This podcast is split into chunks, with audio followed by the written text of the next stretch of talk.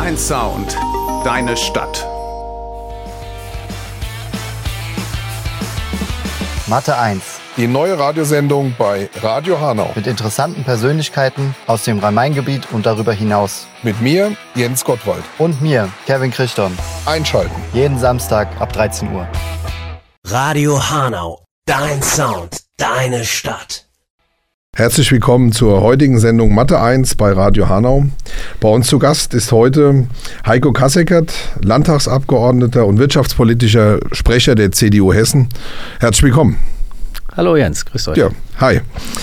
Heiko, ähm, zunächst mal für die Zuhörerinnen und Zuhörer was ganz Wichtiges. Mit wem unterhalten wir uns hier? Mit einem Politiker mit oder ohne Berufsausbildung? ähm, äh, ich bin stolz darauf, äh, eine ordentliche Berufsausbildung zu haben und nach meinem Beruf gearbeitet zu haben.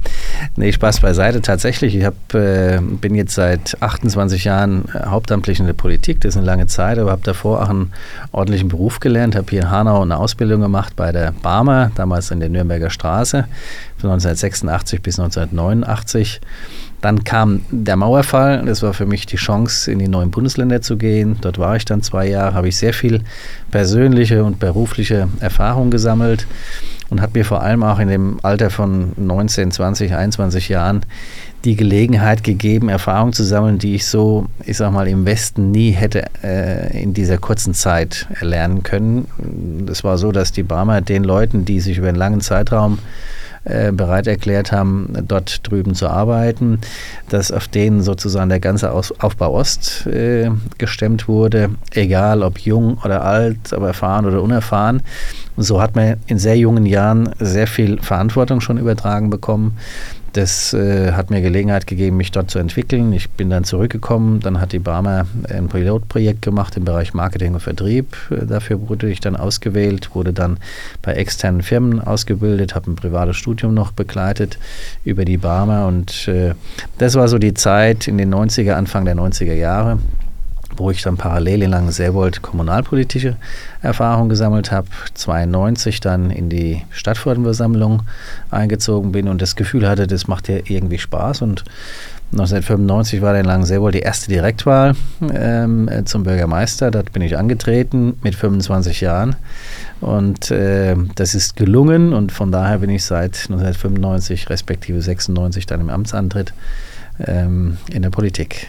Okay. Habe aber, das will ich vielleicht noch dazu sagen, ja. ich habe dem Unternehmen Barmer sehr viel zu verdanken.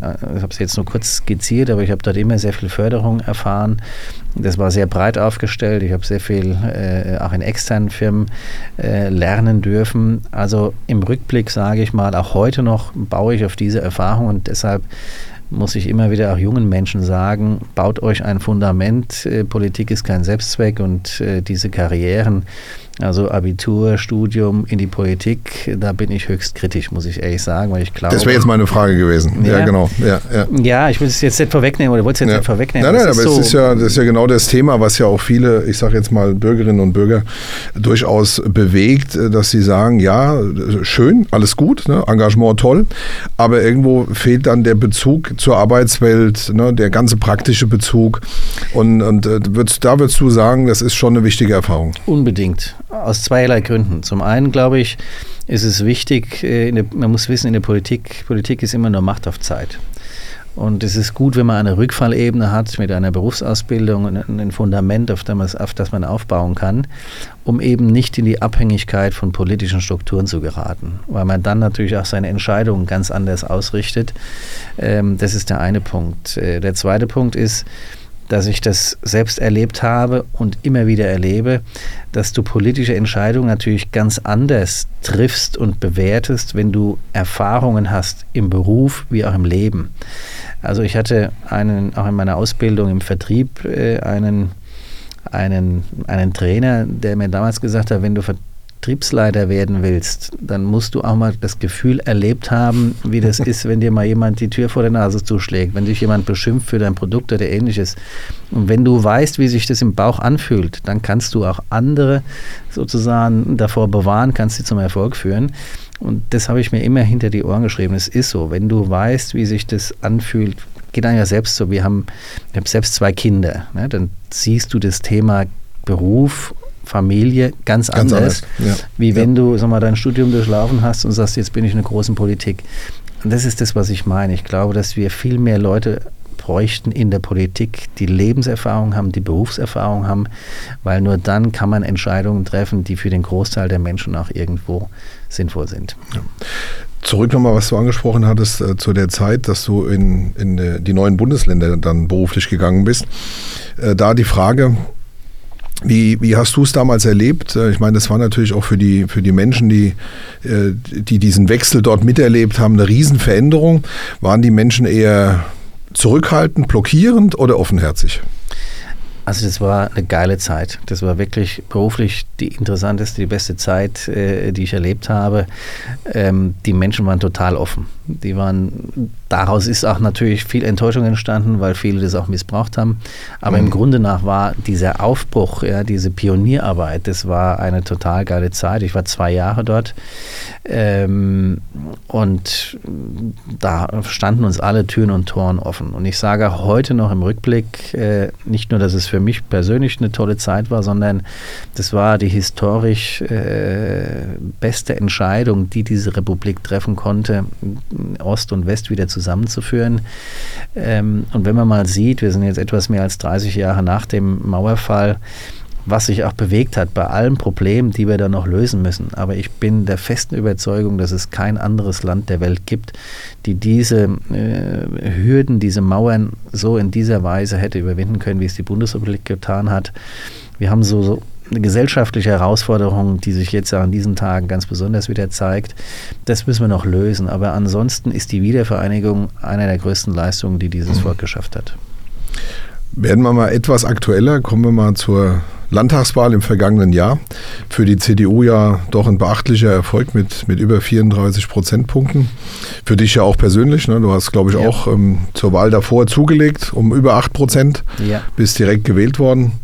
Ähm, wie erklärst du dir den Erfolg und wie, wie zufrieden warst du mit dem Abschneiden? Ja, ich persönlich war sehr zufrieden. Ich habe mich natürlich super gefreut äh, über, das, über den Zuwachs. Ich hatte, glaube ich, war hessenweit mit den höchsten Zuwachs äh, im Vergleich zu dem Ergebnis von vor fünf Jahren. Das ist das eine, weil natürlich ist man in der Politik auch eitel und natürlich strebt jeder nach Anerkennung und die Wahl ist ja so eine, so eine Reflexion zu sagen, liegst du richtig und, und kommt es an, was du machst. Und das habe ich aus dem Ergebnis auch schon rauslesen können und auch aus den vielen Gesprächen im Vorfeld. Wir hatten einen super Wahlkampf, ähm, da hast du schon die Stimmung gespürt, die war gut, die hat Spaß gemacht, hat Freude gemacht, die Leute sprechen dich an. Jetzt, ich habe es vorhin gesagt, mache das jetzt seit 28 Jahren und bin jetzt seit zehn Jahren auch im Landtag hier für diesen Wahlkreis. Ähm, habe auch in anderen Funktionen natürlich inzwischen ein großes Netzwerk, von daher kommt man schnell und, und, und gut ins Gespräch, aber trotzdem ist dann so ein Wahlergebnis irgendwie auch eine Anerkennung für das, was du gemacht hast. Das ist eine. Das andere ist natürlich, dass wir als Union über das Ergebnis hochzufrieden waren, mit fast 35 Prozent, ja 8 Prozent zugelegt haben. Ähm, gegenüber dem Ergebnis, das muss man allerdings dazu sagen, von vor fünf Jahren, was unser schlechtestes Ergebnis war. Und wenn man mal die Gesamtlage betrachtet, haben wir bestimmt einen guten Wahlkampf geführt. Wir haben mit Boris Rhein einen tollen Ministerpräsident, der das gut macht. Ähm, wir haben auch eine gute Kampagne gehabt, die wirkte irgendwie frisch, die war, war gut, ohne dass ich jetzt die anderen bewerten will, aber unsere kam irgendwie auch gut rüber. Der Wahrheit der Ehre muss man aber auch sagen, die Großwetterlage, ausgelöst durch die Ampelpolitik in Berlin, war natürlich zu unseren Gunsten. Jetzt haben wir in den 28 Jahren habe ich schon vieles erlebt und nimm beispielsweise mal 2011 Fukushima. Da haben wir auch gute Politik gemacht, Kommunalpolitik gemacht und 14 Tage vor der Kommunalpolitik ist damals das Kraftwerk in Fukushima explodiert und plötzlich hat sich die Welt gedreht. Das war ein Ereignis, das war 9000 Kilometer entfernt und trotzdem hat es die Wahlentscheidung zu unseren Ungunsten damals, weil wir kurz zuvor die Kernkraft verlängert hatten, zu unseren Ungunsten damals verändert. Jetzt war es anders. Im letzten Jahr war es anders. Da war der Wind, äh, hat den anderen ins Gesicht geblasen und deshalb muss man bei dem Ergebnis auch betrachten und das ist wichtig auch für die Politik, die wir jetzt machen. Die Leute hatten einfach und haben die Schnauze voll von dem, was in Berlin gemacht wird. Und dieses Ergebnis mit 35 Prozent für die Union ist ein Ausdruck und eine Erwartungshaltung, ähm, dass einiges schiefläuft und die Erwartungshaltung da ist, dass die Union die Dinge jetzt zumindest auf Landesebene, was wir machen können, ändert und daran wollen wir arbeiten. Jetzt äh, liegen die Koalitionsverhandlungen auch hinter dir. Du ja. warst da Verhandlungsführer unter anderem für den Bereich, logischerweise, was gerade angesprochen, Wirtschaft, eines deiner Kernkompetenzen, bist wirtschaftspolitischer Sprecher. Äh, erklär doch mal den Zuhörerinnen und Zuhörern, so, so ein bisschen, dass, dass man das so ein bisschen schmeckt und fühlt. Wie, wie läuft denn das ab? Ja, wie setzt man sich da hin? Wie muss man sich das so alles vorstellen? Wie nähert man sich da an? Wie kommt man zum Ergebnis? Mhm. Also das Ganze hat ja mehrere Phasen.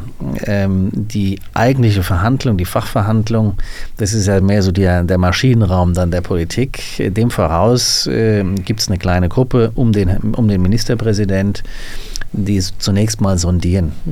In unserem Fall mit Grün und SPD, das waren die beiden Optionen, die wir hatten zu sondieren, ähm, wo gibt es Überschneidungen, wo gibt es die meisten Überschneidungen und natürlich spielt auch das Menschliche eine Rolle. Ne? Wo, wo stehen, bestehen Verbindungen oder auch Beziehungen? Das äh, ist eine Politik, kann man das niemals ausblenden.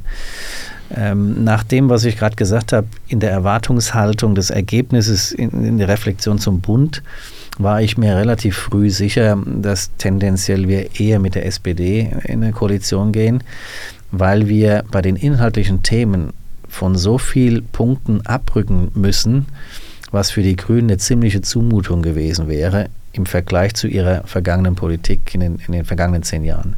Also von daher dachte ich, das wird eine hohe Hürde, hat sich dann auch so gezeigt und äh, von daher war ich nicht überrascht, dass nach den Sondierungen das Signal gegeben wurde, wir wollen mit der SPD koalieren.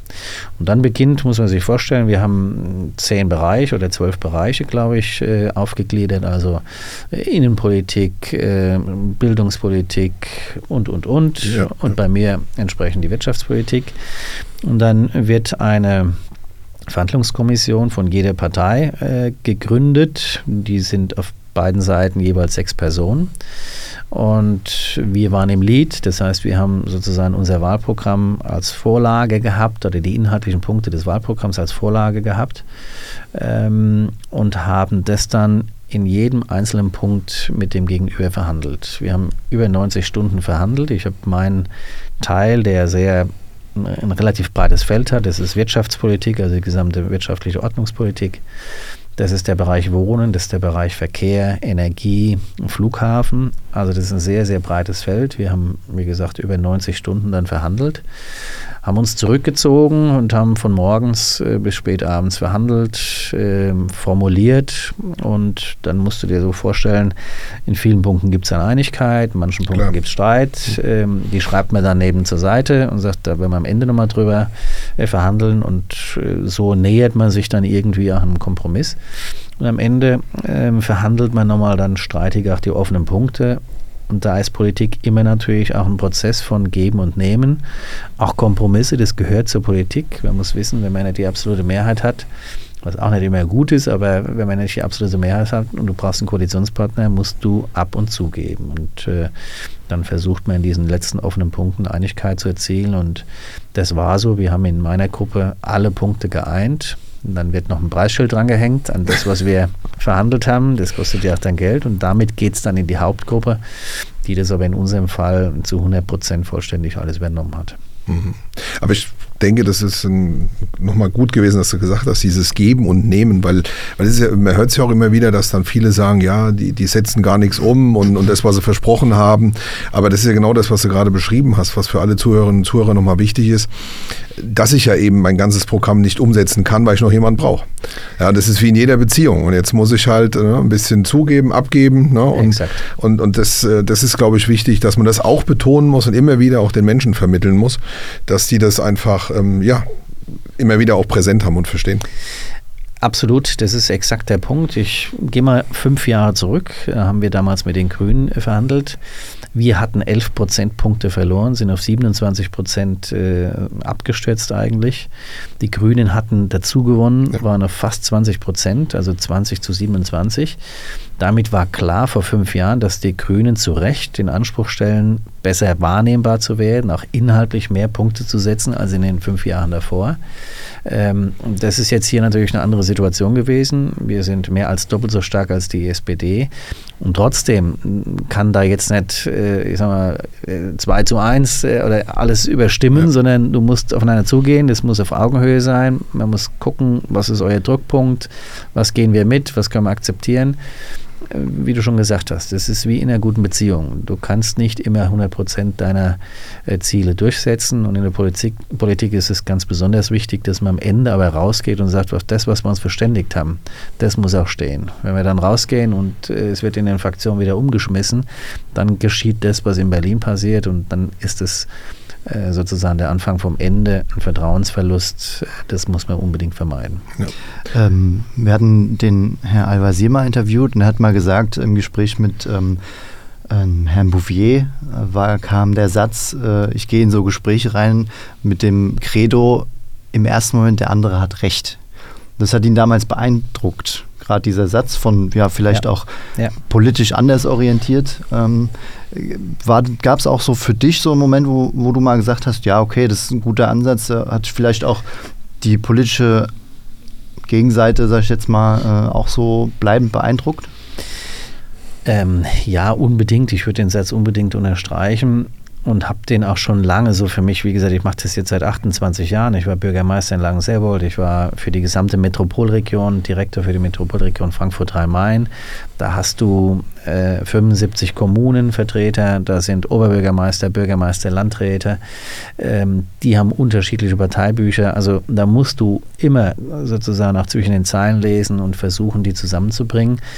Und es hilft zu sagen, also wenn ich für mich in Anspruch nehme, ich habe recht, dann muss ich dem Gegenüber auch zugestehen, dass er für sich in Anspruch nimmt, er hat recht. Und so müssen wir uns annähern über den Weg, nicht zu sagen, wir haben den absolutistischen, die absolutistische Weisheit, die gibt es nirgends, ja. Ähm, aber da bringt Verständnis und auch das Gefühl, ernst genommen zu werden, uns schon sehr viel weiter. Das war eine Stärke auch von Volker Bouffier. Das hat auf jeden Fall auch was mit Respekt zu tun. Absolut. Ja, ja Absolut. ganz, ganz klar. Äh, ja, du hast gerade gesagt, ähm, aus eurer Fachkommission letzten Endes ist alles zu 100 Prozent auch mit Budget übernommen worden. Ja. Was ja erstmal toll ist. Und da muss ich sagen, also viele, wenn man das so mitbekommt, ähm, Menschen, die stellen sich jetzt die Frage, Kernkompetenz, CDU, Wirtschaft, ja, Verkehr, Wohnen, wieso ist dieses ist dieser Bereich nicht bei der CDU geblieben, sondern es ist jetzt ein Ministerium und wir haben einen stellvertretenden Ministerpräsidenten der SPD, der jetzt dieses äh, Ministerium führt. Wie ist es dazu gekommen? Also diese Entscheidung trifft am Ende natürlich der Ministerpräsident. Ähm, und ich hätte mir es persönlich, auch das räume ich ein, hätte ich es mir natürlich gerne anders gewünscht, dass Wirtschaft bei uns bleibt, aus den Gründen, die ich vorhin genannt habe, dass eben das, was Menschen für ihre Wahlentscheidungen, glaube ich, auch im Wesentlichen herangezogen haben, Lebensbereiche sind, die im Wirtschaftsministerium abgebildet sind. Nehmen wir mal die ganze Diskussion über Energie. Ja. was wir in den letzten, im letzten Jahr, in den letzten Monaten erlebt haben, ähm, wo keiner eigentlich mehr so richtig durchblickt, wo wir aber sehen, dass wir und auch das will ich sagen, es ist nicht nur jetzt Ergebnis dieser Regierung, dieser Ampelregierung, sondern ich glaube, dass wir in der Energiepolitik auch mit der Verantwortung der CDU schon mit 2015, äh, 16 beginnend, ähm, dass wir dort auch falsche äh, Signale gesetzt haben. Der Ausstieg aus der Kernenergie nach Fukushima, ich habe es ja angesprochen, der war übereilt. Ich kann nicht aus etwas aussteigen, wenn ich nicht schon eine Alternative habe. Das hat uns immer mehr in die Abhängigkeit gebracht und hat jetzt natürlich durch den Angriffskrieg äh, Russlands gegen die Ukraine wie ein Brandbeschleuniger gewirkt und wir standen mit runtergelassenen Hosen da. Dann aber diese Entscheidung nicht zu korrigieren, das muss man dieser Regierung jetzt äh, anlasten und die zu dem Zeitpunkt sechs Kernkraftwerke, die ja zu den sichersten Kraftwerken der Welt gehören, ähm, die dann trotzdem abzuschalten, hat das Ganze natürlich nochmal verschärft. Aber das sind so Dinge, für die die Menschen in der Komplexität zwar nicht den Einblick haben, aber indem die Menschen verstehen zu sagen, da läuft was falsch. Wir können nicht in diesen großen Krisen rein ideologisch äh, Entscheidungen treffen und äh, von daher ist es nur ein Beispiel, wo ich sage, da hätte, äh, Hessen, da hätte die CDU mit der Verantwortung für das Thema Energie vielleicht doch den einen oder anderen Punkt stärker äh, setzen können, als das vielleicht jetzt geschieht, weil natürlich Herr Mansori, äh, der ja mein Verhandlungspartner war äh, innerhalb der SPD, bei den Koalitionsverhandlungen, aber die SPD natürlich äh, in einer Sandwich-Position zum Bund steht. Also von daher, da muss man auch für das Verständnis haben. Auch beim Verkehr haben wir gegenüber den Grünen in der Vergangenheit eine andere Position gehabt, was die Elektromobilität betrifft, die ausschließliche Fokussierung auf die Elektromobilität beispielsweise. Wir sind da viel technologieoffener aufgestellt. Ähm, und das sind so Punkte, wo ich sage, das, was zum, zur Verärgerung, zum Verdruss geführt hat, ähm, für diese Punkte hätten wir gerne Verantwortung getragen. Aber ich komme zurück. Am Ende ist die Regierungsbildung natürlich auch ein Kompromiss zwischen beiden Parteien. Wir haben das Innenministerium, was für uns ein wichtiges äh, Ministerium ist für die Union, für das Thema innere Sicherheit, Sicherheit und Ordnung. Wir haben das Finanzministerium, was ganz wesentlich die äußeren Leitplanken äh, ja, setzt, auch für die Regierungsbildung der nächsten Jahre. Wir haben das Thema Kultus, also Bildungspolitik, äh, was für uns ebenfalls ein wichtiges Thema ist. Also am Ende können wir nicht alle großen Themen bei uns belassen. Ich hätte mir gewünscht, Wirtschaft bleibt bei uns. Es ist anders entschieden und jetzt müssen wir damit leben. Okay, dann machen wir erstmal eine Pause, gehen in die Pause. Heiko, hast du einen Musikwunsch? Ähm, ich bin großer Fan von Bruce Springsteen.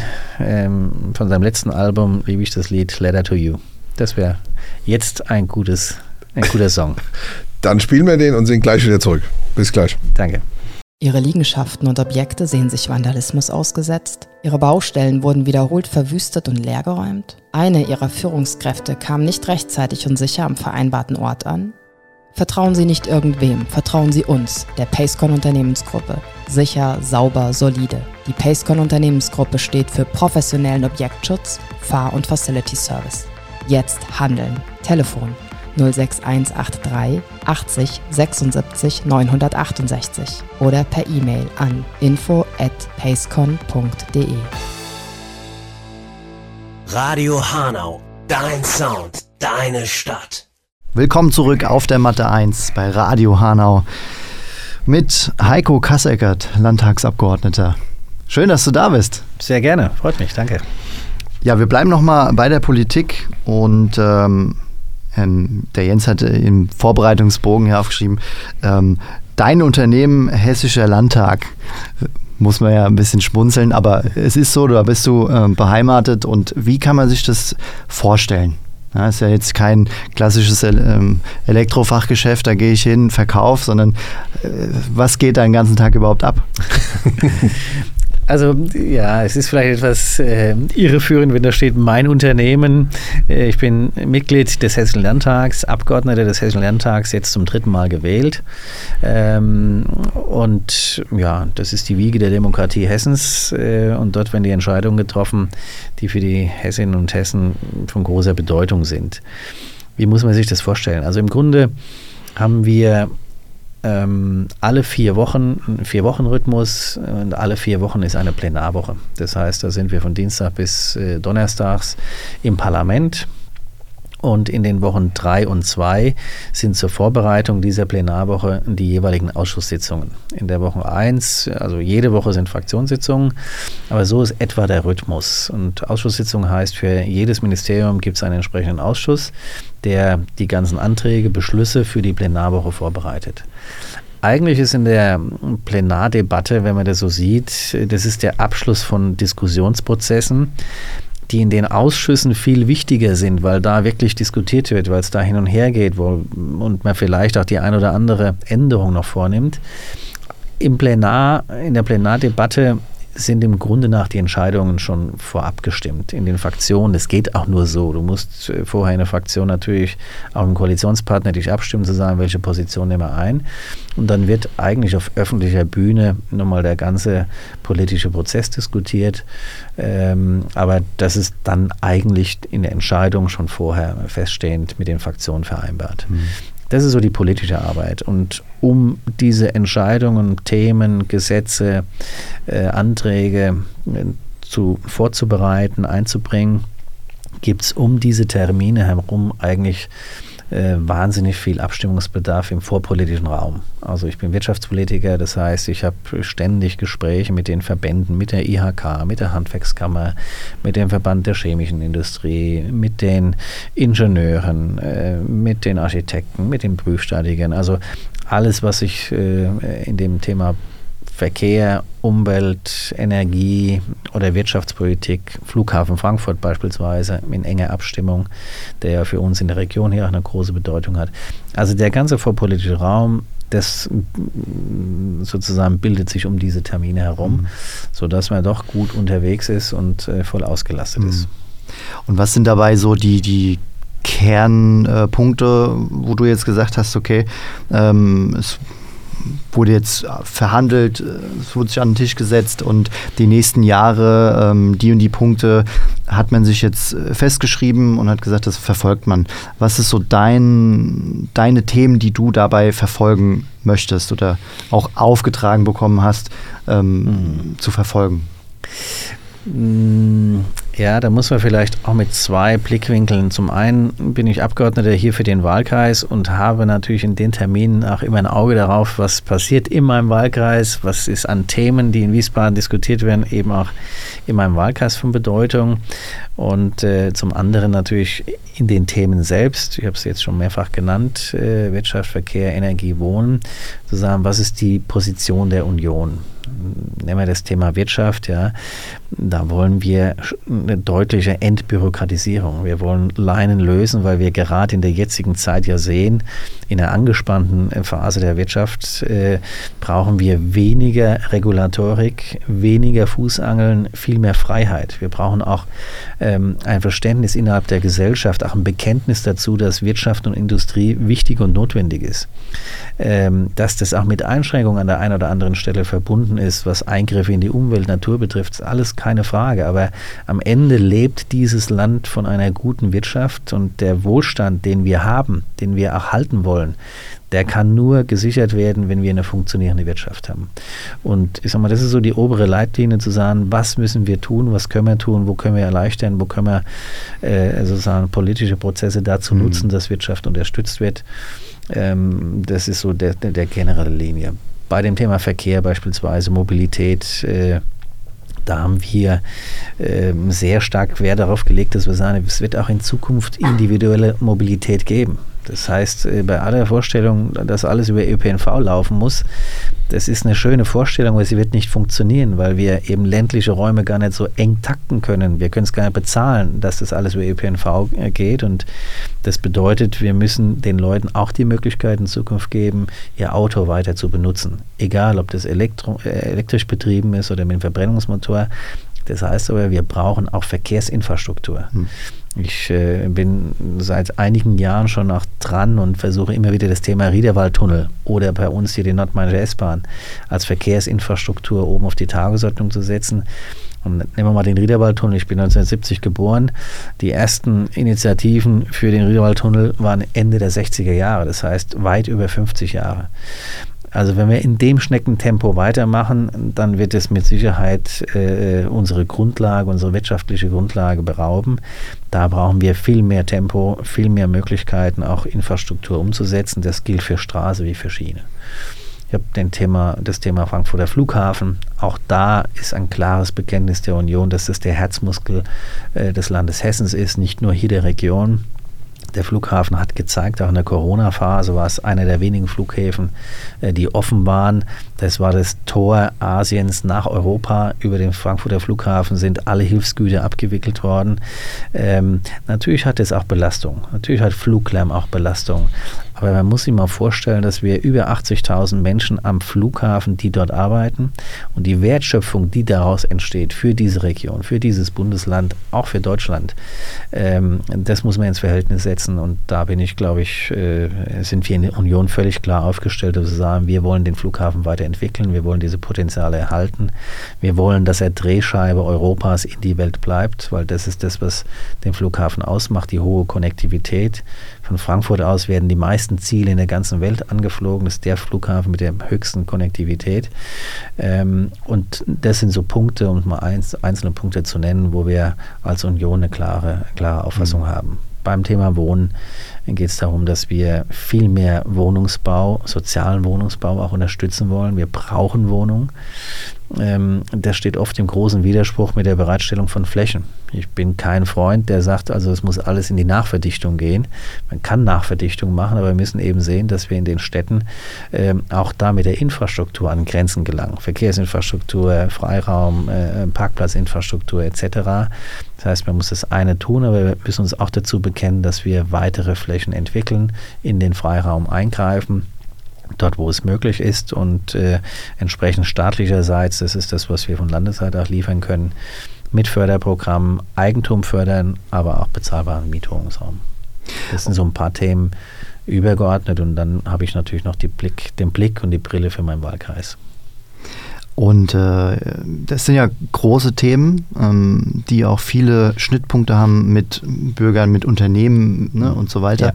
Ja. Ähm, wie geht man vielleicht als Politiker auch mit der teilweisen Frustration um? Ja? Wenn es vielleicht mal nicht so, ähm, ich sag mal, auch für die Wirtschaft ausgerichtete Politik ist. Ja, du hast es ja angesprochen, vielleicht auch die Vorgaben oder die Schablone aus Berlin ähm, jetzt runtergebrochen dann auf die einzelnen Wahlkreise und ähm, ja. Also wichtig ist, jedem Recht getan ist eine Kunst, die niemand kann. Also ich glaube, wichtig ist, dass man äh, durchaus versucht auch zu erklären, warum geht was und warum geht was nicht. Man kann auch ein Nein und die Menschen, das habe ich immer, habe ich besonders in meiner Zeit als Bürgermeister erlebt, weil das da natürlich als Bürgermeister ist es sehr praktisch, sehr konkret. Da haben die Menschen ein konkretes Anliegen, während jetzt, ich sag mal, in Landespolitik wir ja sehr stark auch in, in, in Leitplanken arbeiten, ne, mit Gesetzen arbeiten. Aber nehmen wir mal die Zeit als Bürgermeister, dann haben die ein konkretes Anliegen. Und da habe ich gelernt und erfahren, die Menschen akzeptieren auch ein Nein, wenn man es vernünftig begründen kann, wenn man begründen kann, warum es zu dem Nein kam. Und deshalb habe ich immer in den ganzen jetzt 28 Jahren das auch für mich zum Credo gemacht, zu sagen, ich will offen kommunizieren. Ich will, äh, dass die Menschen wissen, wo ich stehe, für was ich stehe, auch wenn es nicht jedem gefällt. Aber es muss klar sein zu sagen, was ist meine Position. Und äh, das pflege ich auch, diesen, diesen Austausch pflege ich auch in der Wirtschaft. Ich äh, wir haben vorhin über Berufsausbildung gesprochen oder überhaupt äh, Ausbildung, berufliche Erfahrung ich ziehe mir vieles für meine Entscheidungen aus den Gesprächen mit Vertretern der Wirtschaft. Ich mache nur Wirtschaft. Ich mache keine Bildungspolitik, ich mache keine Kunst und Wissenschaft. Ich mache das, was ich kann. Und ich weiß, dass meine Politik nur dann funktionieren kann oder das, was ich beitragen kann, wenn es das ist, was auch die Wirtschaft braucht. Dafür brauche ich den Austausch, um zu verstehen, ähm, um zu wissen, wo hakt es, wo sind die Engpässe. Ähm, und äh, deshalb verwende ich viel Zeit darauf, auf Gespräche mit Verbänden, mit Unternehmen, zum Beispiel auch hier in Hanau, oft zum Thema Industrie. Wasserstoff ist vielleicht ein Thema, was wir nochmal ansprechen können. Aber das muss ich wissen. Ich muss das Gras wachsen hören, bevor es in der FAZ steht. Da weiß es jeder.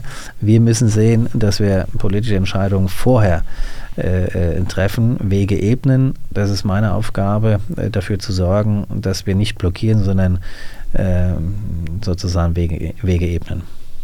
Bleiben wir mal bei Hanau. Du bist gebürtiger Hanau, Hanauer. ja. Und ähm, was würdest du sagen, was gefällt dir an Hanau am meisten? Ich bin in Hanau geboren, wie wahrscheinlich viele zu meiner Zeit, aber eigentlich bin ich ein, äh, bin ich aufgewachsen als Kind in Hüttengesäß. Mhm und äh, lebe jetzt in Langenselbold. Das ist äh, 1986, im Alter von 16 Jahren, sind wir dann in das Elternhaus von meinem Vater gezogen. Also ich lebe in Langenselbold, habe aber hier in dem, in dem Kreis jetzt schon so viele Jahre Politik gemacht. Ähm, und eben auch dann die Veränderung Hanaus erlebt in den Jahren. Das muss man schon sagen. Ich, äh, das weiß jeder, nicht nur, weil ich befreundet bin mit meiner lieben Kollegin Margret Hertel, aber ich glaube, dass so mit Beginn Margret Hertel die Stadt wachgeküsst wurde, viel Entwicklung auf einmal losgetreten wurde, natürlich auch Chancen über den Abzug der Amerikaner, dass auf einmal Flächen zur Verfügung standen in der Stadt, äh, die entwickelt werden konnten. Und da finde ich, hat sich Hanau dann schon sehr, sehr herausgehübscht. Und ich will auch sagen, äh, auch mit Klaus Kaminski, mit dem ich mich gut verstehe, der es verstanden hat, diese Dinge fortzusetzen und noch weiter zu treiben, die Innenstadt umzubauen, was ein großer Punkt war. Ja. Ähm, also von daher finde ich, ist Hanau schon eine dynamische Stadt, äh, in der ich mich gern bewege, für die ich gerne auch in Wiesbaden Sprachrohr bin und es da einfach wirklich viele Überschneidungen und Schnittpunkte gibt. Ja, dann äh, schauen wir mal. Es ist ja noch einen Moment bis zur Wahl, aber vielleicht klappt es ja dann auch wieder mit der CDU. Ja? Also wir sind auf einem guten Weg. Also schauen wir mal, ja. Schauen wir mal. Das äh, liegt Ja, an den ich- Wählern dann. Ja, das auf jeden Fall. Ich habe ja immer schon, ich sage ja, Politik ist Ma- Macht auf Zeit. Ähm, ich glaube, und ich habe gerade den, den Begriff Market Hattel genannt, ähm, da hat sich die CDU seinerzeit selbst ins Ausmanövriert. Das muss man nicht äh, jetzt tiefer beleuchten, aber das war im Prinzip eine harte Zäsur für die Union, die auch dazu geführt hat, dass wir innerlich zerstritten waren. Das war 2003, also jetzt 20 Jahre her. Ähm, und deshalb hat es einfach Zeit gebraucht, ähm, um als Union, als Partei, als Mannschaft, als Team wieder auftreten zu können. Und das war jetzt auch in den letzten zehn Jahren ein Teil der von mir verstandenen Aufgabe, nicht nur jetzt der politischen Aufgabe in Wiesbaden, sondern auch nach innen in der Partei einen Beitrag zu leisten, sozusagen eine Mannschaft zu formen, ähm, auch eine Politik und auch eine Zielsetzung von Politik wieder zu formulieren, die für die Menschen verständlich, äh, nachvollziehbar und auch wählbar ist. Und da finde ich, haben wir in Hanau das haben wir bei der letzten Kommunalwahl gesehen mit einem sehr guten Ergebnis, aber auch ein tolles Team, eine tolle Mannschaft. Wir sind erstmals jetzt wieder zurück in der Verantwortung nach 20 Jahren äh, im hauptamtlichen Magistrat, haben mit Isabel Hemsley im letzten Jahr unsere Stadträtin gewählt, ähm, die meine ganze Unterstützung und äh, Wertschätzung auch erfährt, weil ich glaube, dass sie eines der großen Talente ist, die wir haben. Die Politik im Blut hat, die Politik aus Überzeugung macht ähm, und die vor allem, und das ist das, was mich besonders bei ihr imponiert, äh, die vor allem brennt für Hanau. Und deshalb äh, ist es kein Geheimnis. Wir haben in 2026 voraussichtlich die Oberbürgermeisterwahl. Und ich glaube, auch der Gegenkandidat Max Biri und äh, Isabel Hemsley, dass das Angebot, das die Hanauer dort bekommen, ähm, hervorragend ist in beiden Fällen. Ich habe eine Sympathie für unsere Kandidatin. Am Ende werden es die Hanauer entscheiden müssen, aber ich habe auch viele Direktwahlen in den ganzen Jahren gesehen äh, und, und auch gesehen, dass Direktwahlen nicht immer so das Beste äh, an Auswahlmöglichkeiten hat. Das ist in Hanau anders, da bin ich überzeugt davon. Wir sind da gut aufgestellt und wir arbeiten daran, dass wir auch mit den inhaltlichen Konzepten etwas liefern können, das die Hanauer überzeugt. Ja, äh, ich wohne in Alzenau, von daher kann ich in Hanau nicht wählen. Könnte ich wählen, würde ich die CDU wählen, aber mich fragt ja keiner. Ja? Von daher. Das ist schon mal ähm, gut. Ja, ähm, ein Geheimtipp brauchen wir nochmal von dir, wo man sagen kann, in Hanau, da gehe ich gerne hin. Essen, trinken, vielleicht auch ausgehen. Ja. Ähm, also ich sage immer, Hunger geht vor Demokratie. Deshalb äh, trifft man mich in vielen Restaurants in Hanau, weil ich glaube, das eine kann man mit dem anderen gut verbinden. Ähm, viele gute Ideen, viele Gespräche sind auch schon in Gaststätten äh, gelaufen. Ich habe viele Anlaufpunkte in Hanau. Ich bin gern beim THC. Mein Büro ist in Hanau-Wilhelmsbad. Von daher liegt es natürlich äh, direkt vor der Tür. Ähm, und da gefällt mir besonders auch so das, das, das Unkomplizierte. Ja, da kannst du hingehen, kannst jederzeit hingehen. Da triffst du immer jemand, hast immer ein gutes Gespräch. Ähm, aber ich habe auch andere Anlaufpunkte. In der Innenstadt äh, bin ich gerne in dem Ki, in dem Lava, im Mediterraneo. Also so ein bisschen das mediterrane Essen, das liegt mir am allermeisten. Auch da finde ich, hat man in Hanau irgendwie, irgendwie ein gutes und breites Angebot. Ich bin niemand, das liegt aber einfach an der Zeit, ich bin niemand, der abends jetzt groß noch weggeht. Ähm, von daher kann ich keine Ausgehtipps für den Abend liefern, eher das Kulinarische und da habe ich schon ein bisschen was dazu gesagt. Mhm. Ist das Mediterrane auch, ähm, bevor wir jetzt nochmal in die Unterbrechung gehen, äh, so der Urlaubshinweis, wo die Familie Kasseckert dann Urlaub macht? Ja, ja, tatsächlich. Ähm, also ich bin eigentlich ein Fan der Berge. Also wenn ich, wenn ich kann, bin ich in den Bergen im Sommer und im Winter. Ähm, kulinarisch sind wir wirklich sehr äh, an dem Mediterranen äh, interessiert, weniger so das Asien. Aber es ist tatsächlich so. Wir haben, wir schauen uns gerne natürlich Städte an und wenn ich das so betrachte, dann ist es überwiegend in Südeuropa. Ähm, ich gehe auch mal an die See. Früher waren wir mit den Kindern natürlich auch mal am Meer, aber ich bin jetzt, äh, ich sträube mich schon, wenn ich Sand an den Füßen habe und äh, von daher war das für mich immer ein Graus.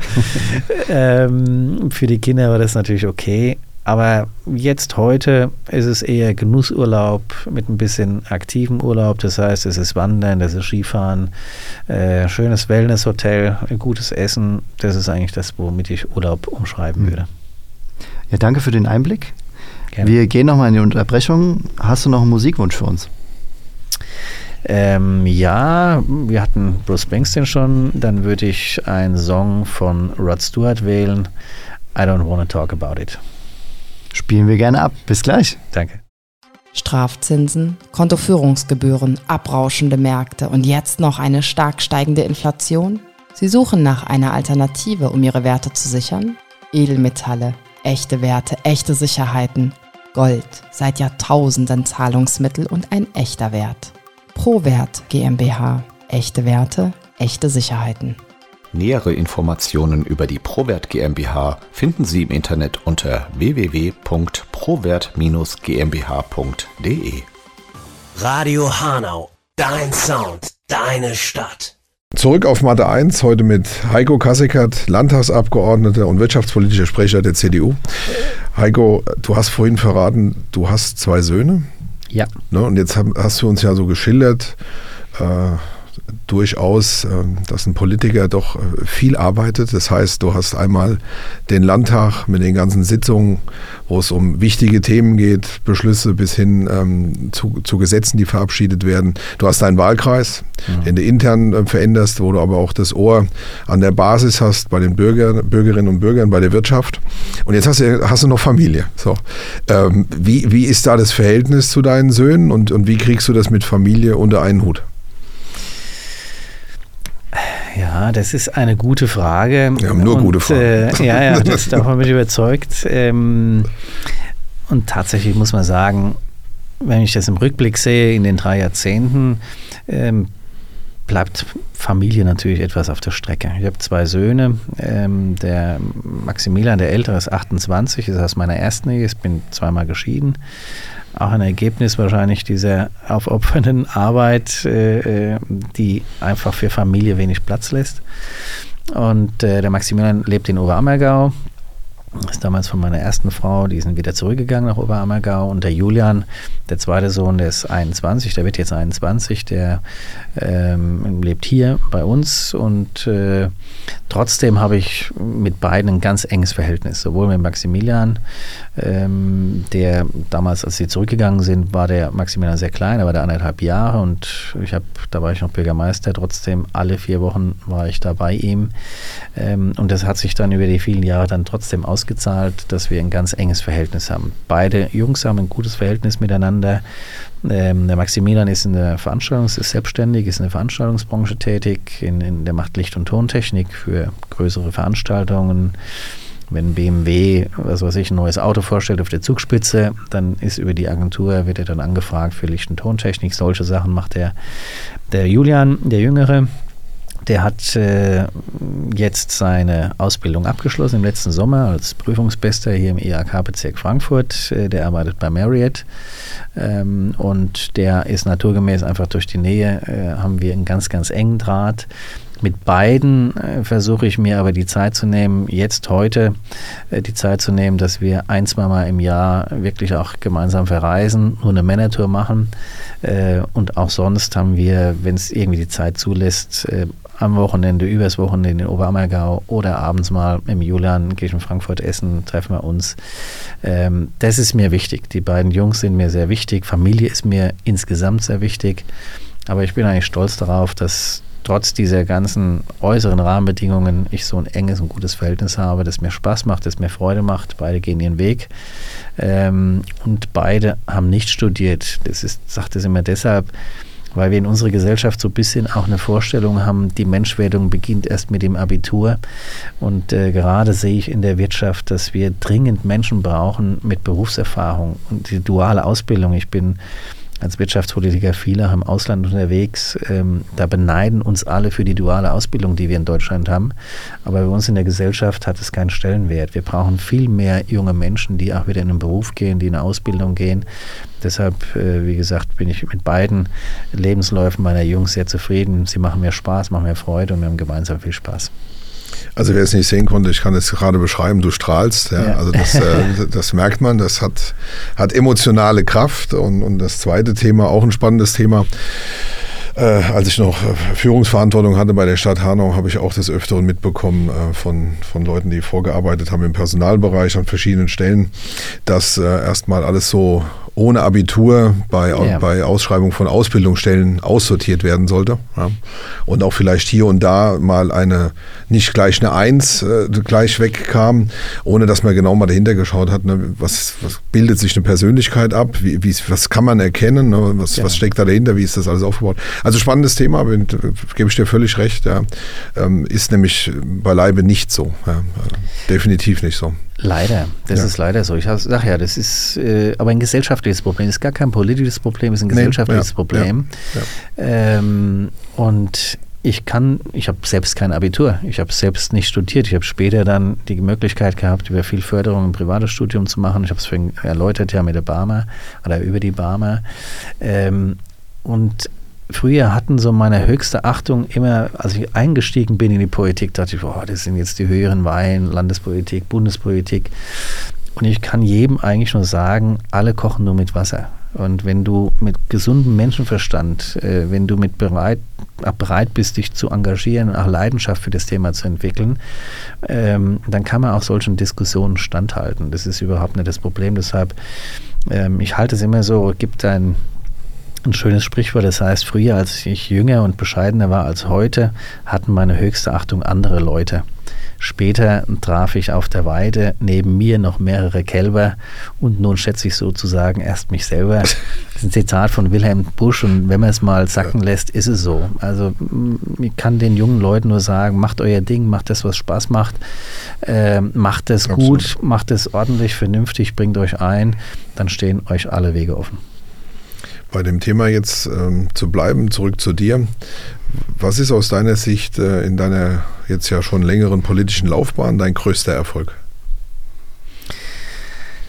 Ja, da würde ich auf jeden Fall sagen, die Wahl in Langenselbold. Das war, das war der politisch größte Erfolg. Ähm, danach haben. In sehr jungen Jahren. In sehr jungen Jahren. Ich war damals ja. mit 25 Jahren der ja. jüngste Bürgermeister Deutschlands. Da muss man dazu sagen, Langenselbold äh, war stockrot. Langenselbold war Ende der 80er Jahre 60 Prozent SPD, 20 Prozent Kommunisten. Und wir hatten von 1989 bis 1993 sogar äh, einen kommunistischen ersten Stadtrat. War die einzige Stadt in Deutschland West mit einem kommunistischen ersten Stadtrat. Ähm, dann hat sich die SPD damals in Langenselbold zerstritten. Wir hatten damals 23 Prozent, also wir waren eigentlich unter ferner Liefen. Und dann hat man die Direktwahl eingeführt und äh, unter dieser zerstrittenen SPD hat man dann den, den früheren Bürgermeister, der ist nicht mehr, hat nicht mehr kandidiert. Das war der Grund für den Streit innerhalb der SPD. Und dann bin ich mit 25 Jahren, damals musste man noch warten mit der Nominierung, weil man war erst mit 25 Jahren wählbar, heute ist es anders, ähm, haben wir als CDU eigentlich auf, auf verlorenem Posten kandidiert. Aber ich habe es auch schon eingangs erläutert, ich hatte in der Zeit im Osten sehr viel wie so, ein, wie so ein Booster sehr viel persönliche, berufliche Erfahrungen sammeln können, ähm, sodass ich mich da behauptet habe. Ähm, und das war politisch der größte Erfolg, war für mich der größte Erfolg. Ähm, danach kamen noch viele andere Stationen, aber im Rückblick würde ich sagen, das war eigentlich der größte politische Erfolg, den ich hatte und auch eine Aufgabe, die mir wahnsinnig viel Spaß gemacht hat. Und was man auch raushören konnte, ähm, wie du es vorhin ja gesagt hast, dieser Kontakt zu den Bürgern ist ja auch nochmal eine, eine Mega-Erfahrung, glaube ich. Ja, und, eine tolle Basis, um dann Landtagspolitik zu gestalten, weil du auch da wieder die andere Brille aufhattest. Ne? Absolut. Und das, das ist auch das, was mir heute, wovon ich heute noch profitiere, ne? dass mhm. ich auch die Entscheidungen in Wiesbaden äh, immer auch reflektiere. Was heißt denn das auf kommunaler Ebene? Was heißt denn das für die Städte und Gemeinden? Was heißt denn das, ich meine, wie gesagt, ich mache Wirtschaftspolitik, aber was heißt das für das Unternehmen? Ne? weil ich natürlich auch viel in Langenselbold das Thema Ansiedlung, das Thema Infrastruktur, das Thema auch Bildung, Betreuung, Familie und Beruf, das hast du als Bürgermeister alles gemacht und diese Themen begleiten mich auch heute. Auch in den Entscheidungen, die wir in Wiesbaden treffen, Rahmenbedingungen setzen, äh, spielen diese Dinge immer eine Rolle und deshalb ist es gut, wenn man diese Erfahrung hat, den Blick, den anderen Blick auch einnehmen kann und eben nicht nur vom grünen Tisch entscheidet, äh, nach Ideologie, nach Vorstellung, nach Wunsch und äh, sondern auch ein bisschen mit Wirklichkeit abstimmen kann. Ja. Jetzt hat äh, Kevin vorhin gesagt, er würde die CDU in Hanau wählen. Er wohnt ja nicht hier. Jetzt will ich mal hervorheben, wir machen natürlich keine Wahlwerbeveranstaltung. Mich muss man erst noch überzeugen, also ganz klar, weil da muss schon mal eine Lanze für die SPD brechen. Die, die Politik, du hast es ja auch gesagt, ja, die, die gerade unter der Federführung von Klaus Kaminski die letzten Jahre ja dann hier erfolgt ist und umgesetzt wurde in Hanau mit dem, mit dem Innen, mit der Innenstadtentwicklung, ja, mit ja. dem wettbewerblichen Dialog, war schon eine grandiose Aktion. Also richtig, richtig gut gemacht, richtig großes Fund. Ja. Sehr, sehr gut aufgestellt. Ähm, du hast ja gerade gesagt, du hast jetzt auch ein Augenmerk hier auf Hanau. Welche Ziele verfolgst du jetzt mit, mit dem Team CDU für die kommenden Jahre in Hanau? Wir haben es ja vorhin schon mal erläutert. Ich glaube, dass, äh, und da gibt es überhaupt keinen Zweifel, Klaus Kaminski in den letzten Jahren äh, wahnsinnig viel für die Stadt in Bewegung gesetzt hat. Und ich auch sagen muss, dass wir eng zusammenarbeiten. Also nehmen wir beispielsweise das Komödienhaus, äh, ja. die Sanierung Wilhelmsbad, das ist ein Staatspark des Landes. Komödienhaus betreibt die Stadt. Ähm, da haben wir immer eng, das ist nur ein Thema, aber immer eng über Bande gespielt. Ähm, du hast ja selbst das Thema mit dem Haus des Jugendrechts, ja, das war geboren, auch wenn es äh, schwierig war äh, in der Umsetzung äh, zu finalisieren. Aber geboren ja, ist die Idee, ja. geboren war die Idee, da rief der Klaus Kaminski mich an und sagte, hör mal zu, da gibt es dieses Haus des Jugendrechts, kannst du dir vorstellen, dass wir sowas nach Hanau kriegen? Da war ich auf dem Weg zu einer Klausurtagung, habe ich mir den Peter Beuth äh, geschnappt und die Eva Kühne-Hörmal, damals Innen- und Justizminister, und da haben wir am nächsten Tag äh, mit den beiden, die waren überzeugt, äh, haben wir am nächsten Tag einen Antrag gestellt und sagen, wir wollen ein Haus des Jugendrechts nach Hanau. Das war so ein ganz kurzes Zeitfenster und so kam das her. In der Abwicklung gebe ich dir recht, das ist äh, beim Landesbetrieb etwas schwer, äh, beschwerlich. ähm, aber so haben wir mit dem Klaus Kaminski mir wirklich viele Bälle zugespielt, äh, wo wir, und das zeichnet uns, glaube ich, beide aus, das geht über Parteigrenzen hinweg, da spielt auch Partei keine Rolle. Ich glaube aber auch, was da muss ich kurz einhaken, ich glaube, das wünschen sich aber auch die Bürgerinnen und Bürger, weil es hier der Sache dient. Absolut. Und wo du natürlich an der Stelle wirklich einfach sagen musst, ne, man muss das zurückstellen, jetzt egal welche Partei, sondern, sondern jetzt Dienst der Sache und dann muss zusammengearbeitet werden. Ja. Und finde ich auch mal, das sollte ja, das hört ja jetzt auch der ein oder andere, das muss man auch hervorheben, dass es so abläuft und, und dass es dann genau. auch gut läuft. Ja. Genau. Nehmen wir das Komödienhaus. Ne? Das ist weder schwarz noch rot, ja. sondern das ist ein Kleinod für Hanau. Das ist einer der schönsten Stellen hier in Hanau. Ähm, da muss es uns gelingen, äh, die Dinge ordentlich voranzubringen. Und äh, das kann man mit dem Klaus Kaminski. Wir schätzen uns beide. Ähm, und wie gesagt, wir äh, spielen das Spiel auch gern über Bande, äh, dort, wo es notwendig ist. Hm, nehmen wir das Beispiel äh, Industriepark. Da haben wir das Thema Wasserstoff, äh, das wir hier vorantreiben wollen. Da habe ich einen Koalitionsvertrag äh, ähm, einen starken Flock reingesetzt. Wir wollen hier ein Wasserstoffanwendungszentrum machen. Das stand schon in unserem CDU-Wahlprogramm. Wir haben es jetzt mit der SPD ja vereinbaren können. Das soll hier in Hanau äh, etabliert werden. Also, dass wir aus dem Labormaßstab rauskommen, auch Anwendung. Das ist für den Standort hier von großer Bedeutung. Wir haben viel Materialindustrie äh, hier. Ähm, solche Dinge, das geht aber nur, wenn wir es wirklich gemeinsam ziehen. Und äh, das sind so inhaltliche Punkte für die nächsten Jahre, auf die ich auch die CDU angesetzt habe. Ähm, ich habe es, glaube ich, vorhin schon mal im Gespräch gesagt. Ähm, es steht mit dem Ausscheiden von Kaminski, von Klaus Kaminski, natürlich eine Zäsur an. Die Wähler haben dann die Möglichkeit, äh, die Weichen neu zu stellen. Und ich glaube, dass wir die letzten Jahre dazu gut genutzt haben, sowohl inhaltlich, wo wir eine klare Positionierung haben zu dem Thema äh, ähm, Sicherheit und Ordnung, zu dem Thema Wirtschaftspolitik hier in Hanau, auch zu dem Thema Kultur. Ähm, äh, also eine inhaltlich klare Position haben, eine gute Person, ein gutes personelles Angebot haben mit Isabel Hemsley und einer wirklich guten Mannschaft, die dahinter steht. Das muss man auch sehen. Das macht ja nicht eine oder eine allein. Aber dahinter haben wir in Hanau eine hervorragende, junge, engagierte Mannschaft, gute junge Leute, die fit sind, ähm, die wissen, von was sie reden, die nicht nur Politik gemacht haben, sondern eben auch über Ausbildung äh, verfügen, die man in die politische Diskussion mit einbringen kann. Also von daher haben wir einen guten Geist und äh, wir wollen mit der Kommunalwahl und der Oberbürgermeisterwahl das Ziel verfolgen, hier mehr Verantwortung zu übernehmen. Du persönlich ähm, auf deinem langen Weg jetzt in der Politik, ähm, bevor du angefangen hast, hattest du ein, ein Vorbild aus der Politik, der, der politisch, ich sage jetzt mal, gearbeitet hat, wie er agiert hat? Naja. Hast, du da, hast du da jemanden? Ähm, mein Weg zur Politik ist eigentlich eher fast unüblich. Also ich bin aus einer eher konservativen Familie. Mein Vater war Polizeibeamter, meine Mutter, ich habe noch eine kleinere Schwester, die ist drei Jahre jünger. Meine Mutter war zu Hause, hat sich um die Ausbildung gekümmert, äh, um die Schule und Ausbildung. Ähm, bei uns hat Politik aber nie eine Rolle gespielt. Ich hatte auch nie so wirklich großes Interesse an Politik, ähm, bis ich dann nach der Zeit im Osten kam ich dann zurück äh, und hatte einen Freund, der gesagt hat, Mensch, ich hatte danach das Gefühl, du musst noch irgendwas machen. Ähm, dann sagte er, Mensch, du bist also ein bisschen politisch interessiert und hat mich in Langenselbold, das war ein Sozialdemokrat, hat mich in Langenselbold mit den CDU-Leuten zusammengebracht.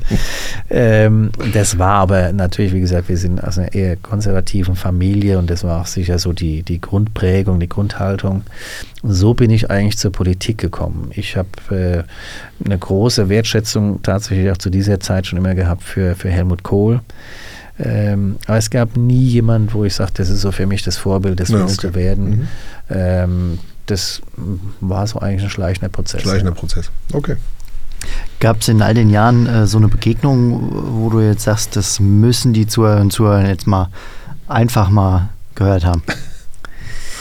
Ja, ich habe tatsächlich das Glück, äh, wirklich schon viele Möglichkeiten, die sich mir eröffnet haben, wahrnehmen zu können in der Politik. Ich bin viel im Ausland unterwegs. Aber was mich persönlich am meisten mal berührt hat, war eine Begegnung mit dem Dalai Lama. Der war in Wiesbaden äh, zu Gast und wir hatten einen kleinen Kreis. Und das hat mich schon sehr beeindruckt, ihm auch die Hand zu schütteln. Das war irgendwie ein äh, besonderer Spirit. Ähm, das ist das, woran ich mich am meisten und am stärksten erinnere. Ähm, alles andere, da bin ich eher, äh, also damit kann ich gut umgehen, weil ich äh, auch wirklich schon große Persönlichkeiten getroffen habe. Aber das ist nichts, was bei mir jetzt äh, Gänsehaut auslöst. Beim Dalai Lama war das anders. Das war eine Begegnung, die mich sehr nachhaltig beeindruckt hat. Okay, kommen wir zu unserer Schlagwortrunde. Ich nenne drei Begriffe und du suchst dir einfach aus dem Bauch Ja. heraus Ja. was aus. Langselbold, Hanau oder Wiesbaden? Das ist auch fies. Wohl. Das ist, das, das ist fies. Das ist fies. Das ist fies. Das ist fies. Aber ich bin, äh, ich bin Langseewolter und äh, bin das auch gerne. Tee, Kaffee oder Kakao? Weder noch. Also keines von beiden. Ich bleibe dann eher beim Wasser tatsächlich. Mhm. Okay, das hätte ich jetzt ja gedacht. Ich auch nicht. Ne, okay. Hört man selten. Hatten wir übrigens auch noch nicht. Hatten wir tatsächlich noch noch nicht. Ja. Hatten wir noch nicht. Ja, also. Das ist jetzt mal was, eigentlich was ganz Neues. Tee, also Tee, da muss ich wirklich schwer krank sein, was Gott sei Dank toi toi toi so gut wie nie vorkommt. ähm, äh, Kakao, das erinnert mich eher an die Kindheit. Ein Kaffee ganz selten. Ich trinke mal einen Espresso. Äh, überwiegend trinke ich Wasser tatsächlich. Okay. Ist auch gesünder. Ja. Museum, Theater oder der Kinobesuch? Ähm, Theater. Ja, ich sag mal, hier in Hanau kann man auf jeden Fall auch ins Theater gehen, aber auch ins Kino. Ja. Da kann man auch Da freut Theater sich äh, Ja, Da ich gibt's guck ja auch ich- Vorstellungen, äh, ne? Ja, ich Ja, auch Theater gibt's mal, auch im Kino. Ich gehe gerne mal ins Kino, wenn es gute Filme gibt. Äh, Top Gun zum Beispiel war mein letzter guter Kinofilm, den ich geguckt habe. ähm, das gehe ich, mache ich schon auch gerne. Ist durch Corona ein bisschen vielleicht äh, in Vergessenheit geraten. Aber Theater verbinde ich jetzt auch mit, also ich höre gerne äh, klassische Musik, Philharmonie. Mhm. Äh, deshalb ist das eher mal Theater in Frankfurt ein Besuch. Bei den drei Begriffen würde ich den Vorzug geben. Also äh, Kinopolis Partner der Show unter anderem, äh, bietet ja auch verrückte Sachen. Äh, mischst du dein Popcorn süß, salzig oder Süß. süß? Süß. Ich Rein bin süß. eher so ein Kinderschokoladen. okay. Linke, Grüne oder wäre es doch die FDP geworden? FDP. Volleyball, Handball oder Basketball? Habe ich alles drei äh, eigentlich eher selten gespielt. Ich war Fußballer und äh, würde es auch heute wieder so machen. Okay. Äh, jetzt kommt die kulinarischen Ausflüge. Sauerkraut und Rippchen, Frankfurter Würstchen oder grüne Soße mit Kartoffel? Würde ich bei allem drei nicht Nein sagen. Kann ich mich für alles begeistern. In der Reihenfolge nehmen wir es jetzt. Ja, schön. Super. Heiko, vielen Dank für deinen Besuch auf Mathe 1. Ich habe zu danken, hat mich gefreut, war ein sehr nettes Gespräch. Hat Spaß gemacht, ja, und liebe Zuhörer und Zuhörer, bis nächsten Bis Samstag. nächsten Samstag. Ciao. Ciao.